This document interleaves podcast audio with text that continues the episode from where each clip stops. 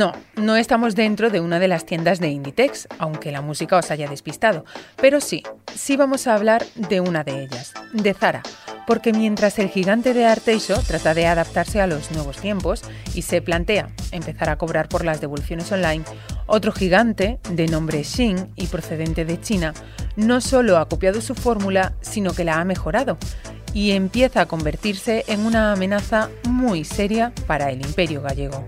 Soy María Hernández y estás escuchando el podcast de economía del diario Mundo.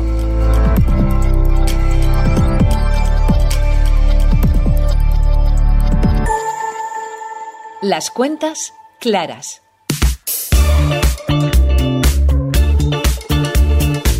A finales de los 80, Amancio Ortega y su imperio crearon el concepto de fast fashion o moda rápida una fórmula que consistía en copiar prendas de ropa de otros diseñadores famosos para el consumo rápido y barato.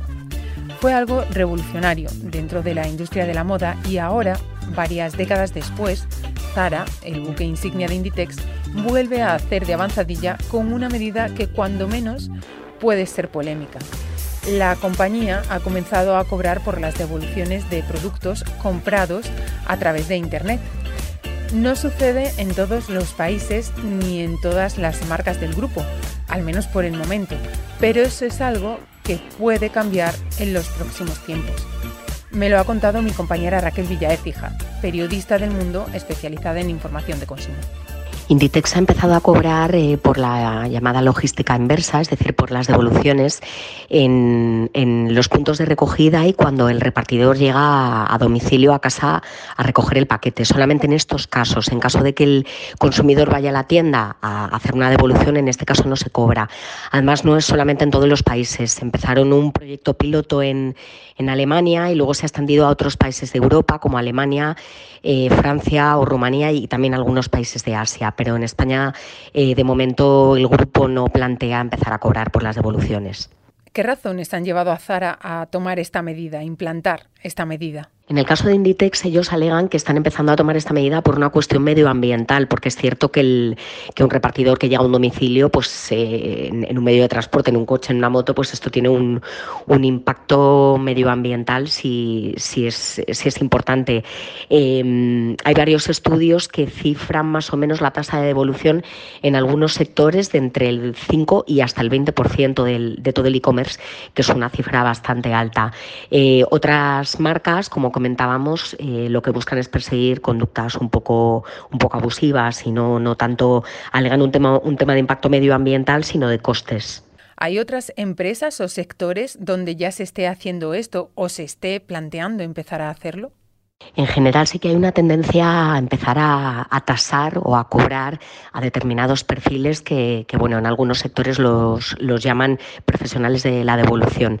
Eh, hay sectores que donde digamos que la logística inversa es mucho más frecuente, donde se hacen más devoluciones, que suele ser sobre todo el sector textil por un tema de, tallaje, ¿no? porque el consumidor pide, pide ropa, pide varias tallas o varios colores y luego pues devuelve los que, los que no le quedan bien. Hay otros sectores donde es muy mucho más difícil, pero sí que se producen este tipo de devoluciones. Entonces, algunas empresas lo que están haciendo es empezar a rastrear, gracias al Big Data y a la inteligencia artificial, a rastrear este tipo de, digamos, de consumidores un poco reiterativos con, con las devoluciones para tasarles a ellos, no tasar al, a la persona a lo mejor que devuelve una talla o una prenda, pero sí a la persona que compra mm, de manera compulsiva o que eh, realiza abusos. ¿no? Eh, eh, cuentan algunos casos, por ejemplo, de, gente que compra un televisor antes de que comience el mundial y lo devuelve justo cuando acaba. ¿no?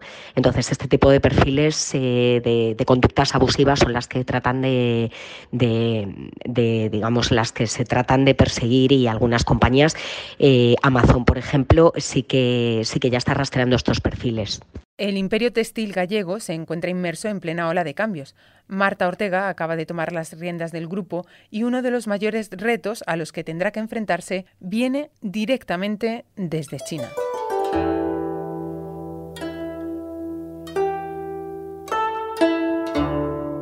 En el gigante asiático ha nacido otro gigante, también del textil, que se ha convertido en el principal rival de Inditex. Se llama Xin y si tuviéramos que describirlo en pocas palabras, diríamos de él que es el alumno más aventajado de Inditex. Si Zara se hizo grande y mundialmente conocida por plagiar los modelos de otras firmas y diseñadores famosos, ahora es Xin la que repite esa fórmula y no solo la repite, sino que la lleva más allá, porque tira más de los precios hacia abajo. Lucas de la Cal, corresponsal en Asia de El Mundo, nos da algunas claves más sobre su éxito. Desde luego que el fenómeno Sein parece ahora mismo imparable. Es un caso muy curioso porque Sein, que no habla mandarín, su idioma de cuna, cada vez está ganando más notoriedad en el resto del mundo. Pero en China, sin embargo, prácticamente nadie conoce la marca.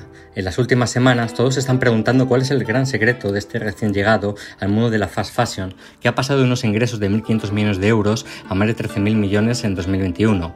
Los analistas de la provincia de Cantón, el gran centro industrial de China y donde Sen tiene su taller de confección, dicen que esta empresa se ha posicionado en la pole de un modelo de negocio que parte de precios imbatibles y de la sustitución de diseñadores por ingenieros y sofisticados softwares que se valen de algoritmos para escanear las redes sociales en busca de microtendencias. Esto en verdad ya lo hacía en Ditest, pero el marketing de Sen es mucho más agresivo gracias en parte a que cada vez hay más fondos de inversión que le inyectan dinero y a que cuenta también con más de 300 empresas satélite que trabajan exclusivamente para la marca. Y no hay que olvidarse de algo fundamental para su éxito, que ha sido llevar las compras en línea a las redes sociales, usando a conocidos influencers de Instagram y TikTok para posicionarse. Sein también se encuentra entre varias empresas chinas de comercio electrónico que aprovechan las extensiones fiscales nacionales para vender todo tipo de productos a los consumidores occidentales. El gobierno chino ha permitido y aplaudido el crecimiento de los jugadores de comercio electrónico transfronterizo, eliminando, por ejemplo, los aranceles para los minoristas en línea que venden directamente a clientes en el extranjero. Sin duda, jugar en otra liga es un empujón para la expansión. Sus cifras son apabullantes. Su aplicación para móvil desbancó el año pasado a Amazon como la más descargada en Estados Unidos y en ella, en esa aplicación, ofrece, por ejemplo, vestidos por menos de 20 euros, blusas por 8 y abrigos por 15. En su tienda online han llegado a presentar hasta 10.000 nuevos artículos en un solo día. Ya no se habla de moda rápida, sino de moda en tiempo real. Y el cerebro detrás de todo esto tiene un nombre, Chris Xu. Digamos que la habitual mutismo mediática de Shane lo heredó de su fundador, sobre su, un día lees que nació en Estados Unidos, que está casado o que tiene tres hijos, y al día siguiente en cambio lees que es un soltero multimillonario. La verdad que el tipo es un completo enigma. Lo que es seguro es que tiene 38 años, que es un experto en marketing digital, que fue SEO de una consultoría china y que creó Shane en 2008, pero no lo lanzó hasta cuatro años después. Todo es un poco misterioso alrededor del fundador y presidente de la compañía, que tiene un perfil distinto al de sus colegas europeos como Amancio Ortega o Erling Persson de H&M, a los que cada día quita más cuota de mercado. En Occidente, el fenómeno Xin está en todas partes, aunque no ocurre lo mismo en China, donde los menores de 30 años prefieren Taobao, la firma online de Alibaba. Eso no ha impedido que el valor de Xin supere al de Inditex y al de H&M juntas, o que sus ingresos en 2021, por ejemplo, superasen los 13.000 millones de euros. La pandemia le permitió triplicar sus ganancias y eso que todavía no tiene tiendas físicas.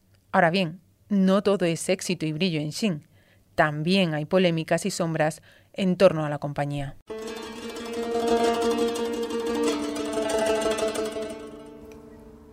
Como en muchas historias de éxito, en Sein parece que también hay un patio trasero con algunas sombras. Estos últimos meses a la marca le ha estallado alguna que otra polémica por denuncias de artistas que dicen que les ha robado sus diseños y otras grandes marcas han emprendido acciones legales contra la compañía china por supuestas infracciones de derechos de autor. A Sein también le han llovido críticas por un deficiente historial ambiental y sus muchas contradicciones. Por ejemplo, hace unos meses en su catálogo triunfó una bolsa de malla reutilizable que se vendía como ecológica y perfecta para ir a la playa. El mensaje que lanzaban era que por la compra de esa bolsa, que valía menos de 3 euros, estabas aportando tu granito de arena al planeta. Pero la compañía lo que no decía era que ese producto volaría por todo el mundo generando un impacto ambiental mucho peor que una bolsa de plástico desechable. Volar mercancías en aviones puede generar 100 veces más de emisiones de carbono que transportarlas a una misma distancia en barcos.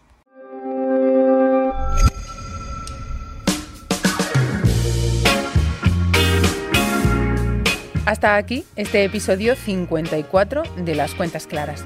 Esta semana estaremos pendientes de los datos del paro y del resto de la actualidad. Ya sabéis que podéis seguirla en el mundo, elmundo.es y nuestras redes sociales. Reda Slapti se ha encargado del montaje y nosotros volvemos el lunes. Gracias por escucharnos.